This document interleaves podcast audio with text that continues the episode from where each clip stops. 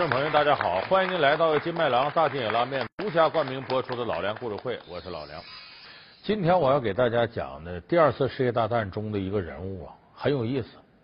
我们说有的人呢很聪明，大家说的是天才；有的人呢笨点儿，贬低一点说说他是个笨蛋。咱们今天说这个二战人物呢，被称为一半是天才，一半是笨蛋。你看他这个人很有意思，他说呀，当我的人生戏剧谢幕的时候。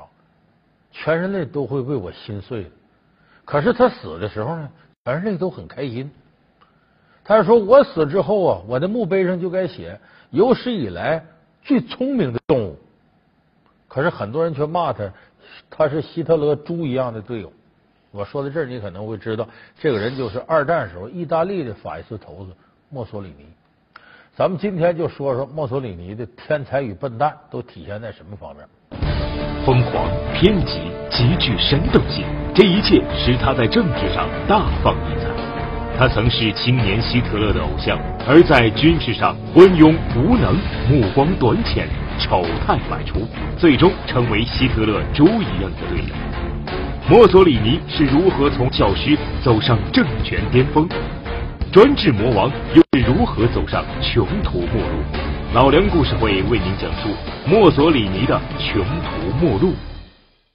说墨索里尼是个天才呢，有一个很重要的原因，就是希特勒在德国组建法西斯政权时候，他的偶像是谁？就是墨索里尼。你看，我们今天说法西斯，一提法西斯，首先希特勒不对，法西斯真正的创始人是谁？是墨索里尼。法西斯主义是绝对与现代的文明伦理相悖的。那么这一套理论体系就是墨索里尼构建的。说为什么我们说墨索里尼是天才呢？他在政治上他是个绝对的投机分子，他能从一个不合格的乡村小学教师混到意大利的国家领袖，而且三十九岁就当了意大利的首相，这是意大利最年轻的领袖。就说他在政治上，这个人是个天才，他非常善于利用各种机会投机往上爬。墨索里尼呢，是一八八三年呢出生在意大利费拉拉省一个小镇上，他爸是个狂热的无政府主义者，打小他受他爸影响啊，就是思维上比较偏激。他在师范学校毕业之后呢，当了一年的乡村小学老师，后来被开除了，但认为他性格极端偏激，不合格当老师。其实你看，后来墨索里尼执政的一种风格，包括打仗的风格，就是特别偏激，特别容易走极端。这和他开始的性格是有直接关系的。他和希特勒还有一点挺像，两人都参加过第一次世界大战，而且都负过伤。希特勒是被毒气呀给伤着了，那墨索里尼是踩地雷上了，那炸的浑身是伤，后来居然奇迹般康复了。他就利用第一次世界大战之后，意大利是战败国，那么呢？国内呢赔了很多钱，老百姓很不满，而且意大利的这个物价飞涨，通货膨胀，生活条件越来越差，意大利老百姓不满意，所以他利用意大利老百姓这种不满意。四年残酷的战争把经济实力薄弱、被称为穷人的帝国主义的意大利几乎拖到了崩溃的边缘，到处是不满和失落的民众。面对严重的经济、政治和革命危机，全国上下怨声载道，老牌资产阶级政党却束手无策。在这种形势下，墨索里尼决定重建法西斯组织。一九一九年三月二十三号，战斗的意大利法西斯宣告成立。在法西斯组织煽动性演讲和各种小恩小惠的诱导下，许多失意的人群纷纷加入，很快就形成了一种新的政治势力。他们把墨索里尼看成希望和救星，经常聚集起来簇拥着墨索里尼。法西斯这个给近代社会带来无穷灾难的罪恶组织，就这样诞生和壮大起来。这个墨索里尼演讲很有煽动力啊！我会带你们过好日子，意大利应该在世界上如何如何，恢复文艺复兴以来的荣光，恢复古罗马帝国的光荣。他讲话很有煽动力，所以很多意大利人信他。因为人越是在混乱的时候，你比方说自己生活不好，你就记住，最穷的人可希望闹事儿了。为啥？他再穷，他不会比眼下更差了。万一闹事闹好一点呢？就那种弱穷心态，我比你差，我不如你，那你凭啥好房子？我凭啥住的就是租房子呢？我把你房子占过来，我把你钱都抢过来，你活该你钱给我花。有很多人是无赖心态，所谓流氓无产者是什么？就是这些人。而意大利当时很多人就处在这样一种心态当中，希望通过啊一种动荡的状态来改变自己的命运。墨索里尼就代表着这些人意志，他受到了很广泛的拥护。随着法西斯运动的发展壮大，墨索里尼尝试通过合法的议会选举夺取政权，但一九一九年的议会选举结果却给出了否定的答案。竞选的惨败使墨索里尼认识到，通过合法竞选和平夺取政权是行不通的，只有通过武装暴动，才能进入权力金字塔的塔顶。为此，一九二一年十一月七号在罗马召开的第三届法西斯运动大会上，墨索里尼正式将战斗的意大利法西斯改组为国家法西斯党。在各方的压力下，意大利国王被迫同意授权墨索里尼组织政府。就这样，世界上第一个法西斯政权正式诞生。三十九岁的墨索里尼任首相兼内政大臣和外交大臣。成为意大利自统一以来最年轻的首相，野心勃勃的墨索里尼终于登上了国家权力的宝座。最后三十九岁就当了这个首相了。所以墨索里尼在政治上呢，他很能投机。这个人呢，就一米六八那么高，还有点谢顶，一说话梗着脖子，好像勇往无前似的。就他在政治上确实很有两下子，但是在军事上就体现了他笨蛋那一面了。墨索里尼的指挥打仗根本就不灵，就这打仗有他指挥呀，还不如没他呢，就还不如让士兵自个儿决定呢。就他指挥的决策里，百分之九十九点九都是错误的，而且他对时机的把握也不准。一开始希特勒是拿他当偶像，因为希特勒在德国搞那一套呢，上台那一套是拷贝了墨索里尼那一套，希特勒很佩服他。墨索里尼在意大利的法西斯独裁模式，也成为希特勒效仿的典范。一九三三年一月，希特勒上台，墨索里尼闻讯十分高兴的说：“我的法西斯主义思想正在夺取世界，是我为希特勒提供了许多好主意、好做法，现在他还将继续效仿我。”刚刚掌权的希特勒也迫切需要这位法西斯导师传经送宝，他对意大利驻德国大使说：“我非常佩服贵国的领袖。”他是一个伟大的人，如果有幸见到他，那将是我一生最幸福的时刻。你看他这招真好使，这是我大哥，这是我偶像，因为他也比希特勒要大大八岁。所以后来希特勒呢，在二战要打之前，跟墨索里尼通声气，说咱哥俩呀一块干，把欧洲都占下来，怎么怎么着。墨索里尼就盘算现在打合适不合适，他琢磨呢不太合适，但是呢。他没有直接回绝希特勒，说我现在意大利这个军需产品不够啊，你要让我打仗，咱一块打也行。我给你列个单子，你给我点东西。那单子列了什么呢？石油、钢铁、煤炭、汽车等等等等。当时这墨索里尼的女婿说了句话，说是如果牛要认字啊，这清单能把牛气死。就说没有这么向人家国家要钱的，要到这种程度，啥都要。希特勒一看这单子也明白了，这不想跟我干呢，所以希特勒自己下手。我们知道后来三九年闪电战袭击波兰，占奥地利，占捷克斯洛伐克，等等等等。莫索尼一看希特勒短时间有这么大成功，哎，干得啊！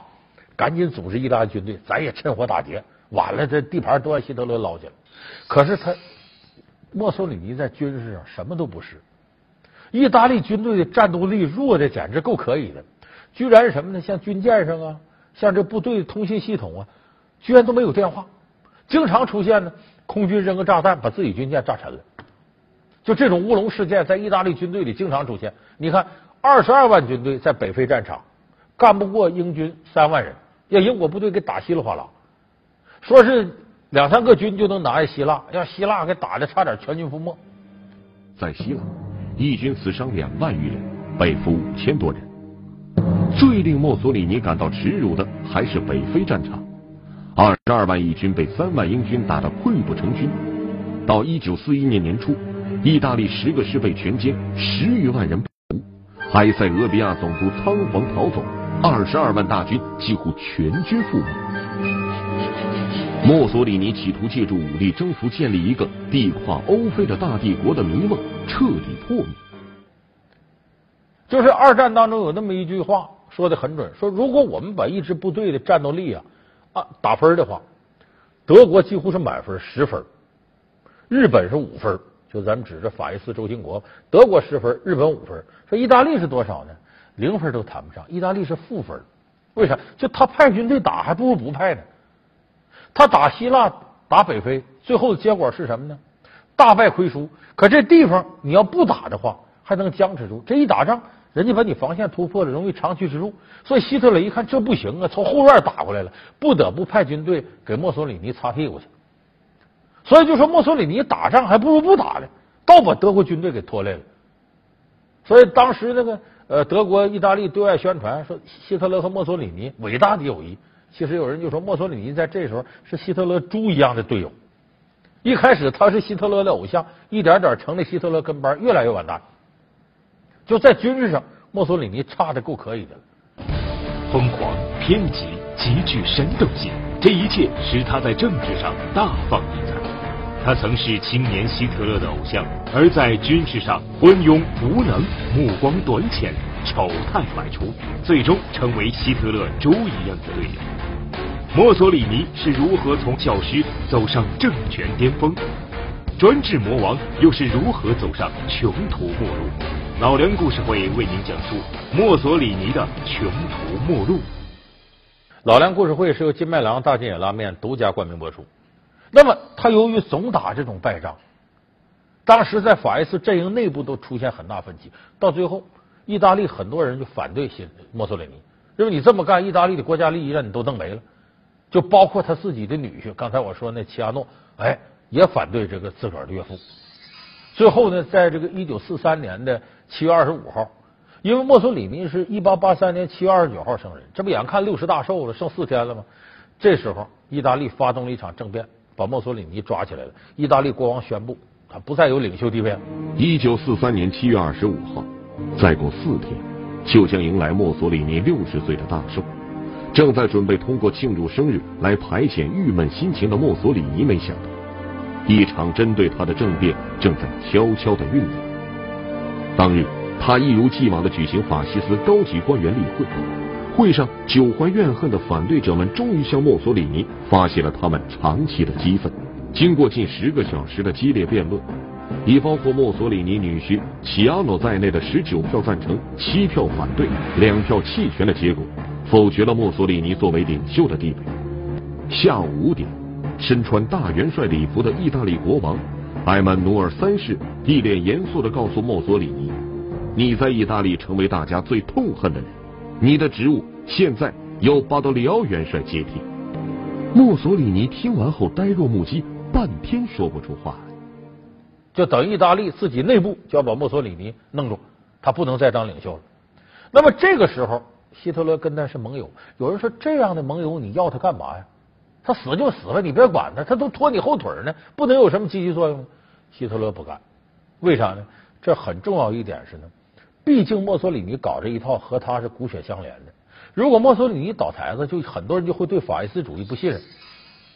所以他作为一个精神符号，他得立那。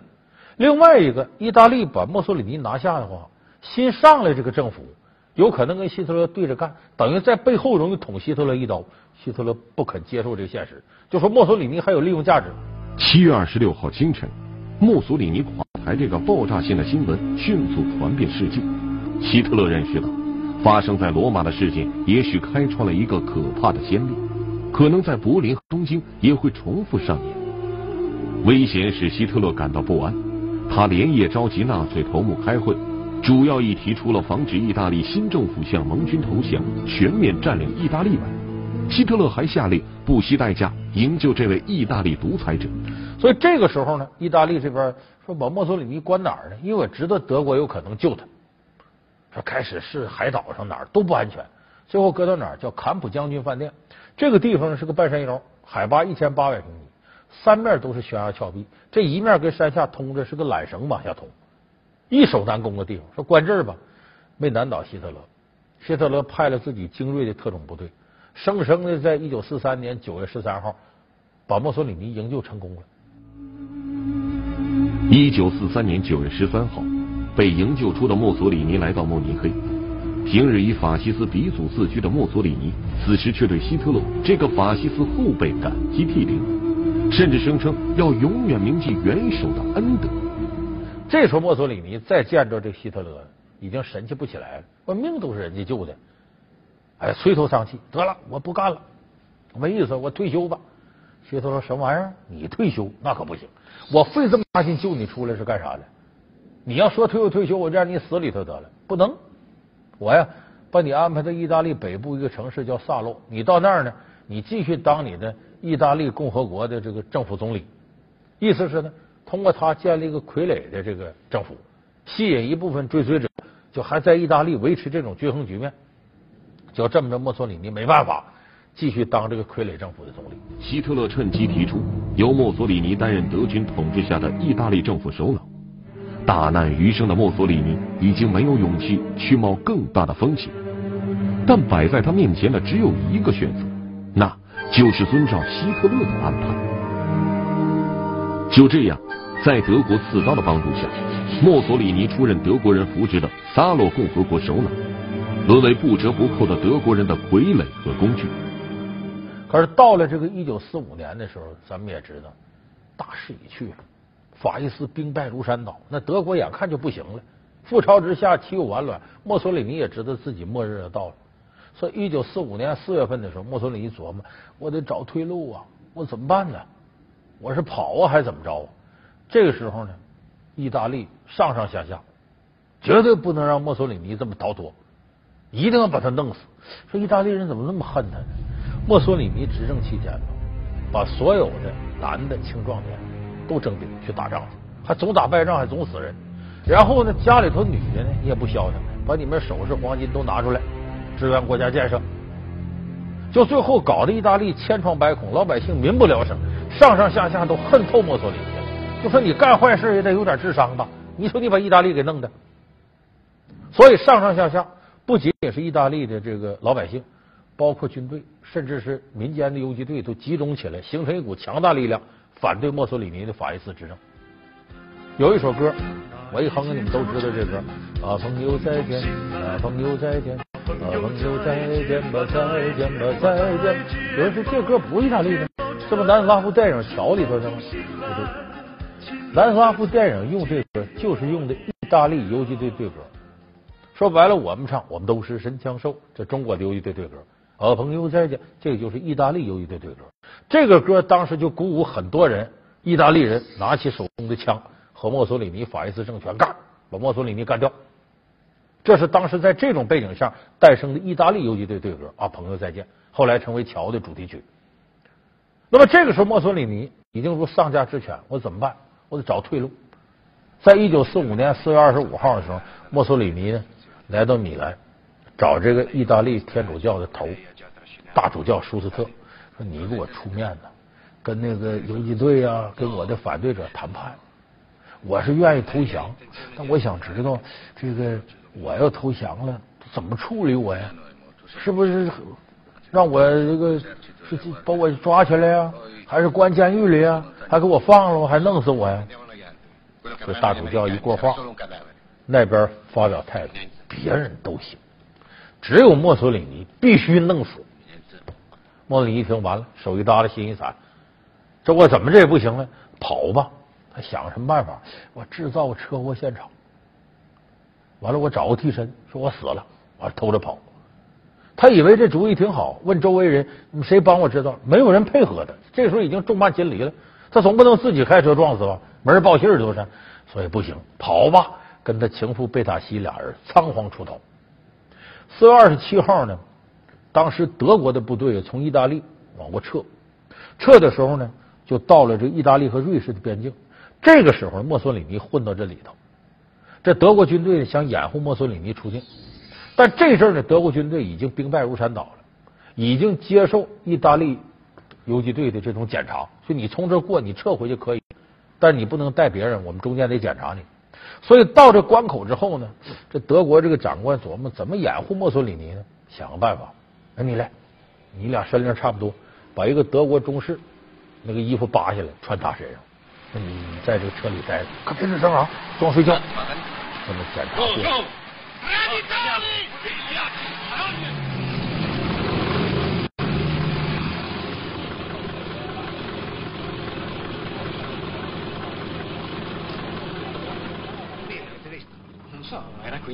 这时候，前面这个游击队队员检查呀，一个两个看德国兵，德国兵，德国兵。哎，到这车停，看车里边，司机没问题，副驾驶没问题，后座那坐一个，这怎么不抬头呢？哎，行行行，检查。哎，旁边德国军官说：“你别叫，别叫，喝多了，睡着了。喝多了也得检查呀。起来，没动静。起来，没动静。这游击队员绕到这边一看，这人怎么这么眼熟呢？他为啥眼熟？能不眼熟？墨索里尼在位时候非常张扬，到处讲演啊，自己就领袖，他喜欢前呼后拥的感觉，所以全意大利人没有不认识。哎，这人怎么眼熟？像墨索里尼？这游击队员来了一嗓子：“墨索里尼阁下！”墨索里尼当时嗯，平常听这个听习惯了，谁一叫这，马上他就嗯就得这个，一听自然就一哆嗦睁眼睛了。这下露馅你下来吧！你当时就给他逮着。这就落入意大利游击队之手。